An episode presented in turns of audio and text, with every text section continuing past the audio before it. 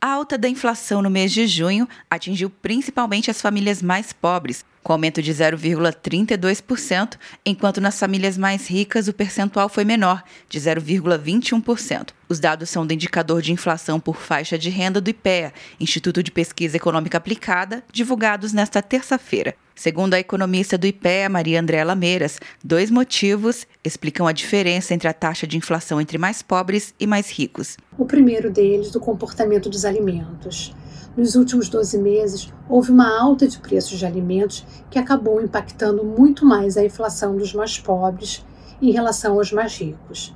Em contrapartida, as quedas nos preços dos combustíveis, especialmente das passagens aéreas, acabou atenuando a inflação do segmento mais rico da população brasileira. Os alimentos tiveram impacto de 34%, no grupo de menor poder aquisitivo, com destaque para o reajuste de 13,5% nos cereais, 1,2% nas carnes e 1,7% nos leites derivados. Já entre os mais ricos, corresponderam a 24% da inflação do grupo. Todas as classes de renda receberam pressão do reajuste de 3,4% no preço dos combustíveis nos transportes, depois de registrar deflações consecutivas entre fevereiro e maio. No entanto, para as famílias de maior poder aquisitivo, o impacto foi parcialmente anulado pelas quedas de 26% nos preços das passagens aéreas e de 14% no transporte por aplicativo. Em sentido contrário, a queda de 0,34% das tarifas de energia elétrica provocou alívio sobre o grupo habitação para todos os segmentos pesquisados.